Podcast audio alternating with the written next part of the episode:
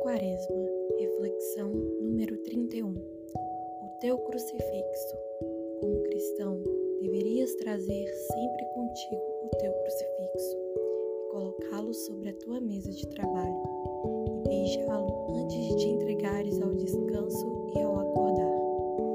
E quando o pobre corpo se rebelar contra a tua alma, beija-o também. O caminho, São José Maria Escrivá preço da nossa libertação foi a cruz.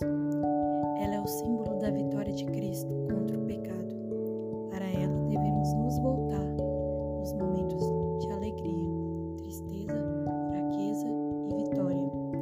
A cruz deve nos acompanhar para nos lembrar do preço que foi pago por nossas vidas.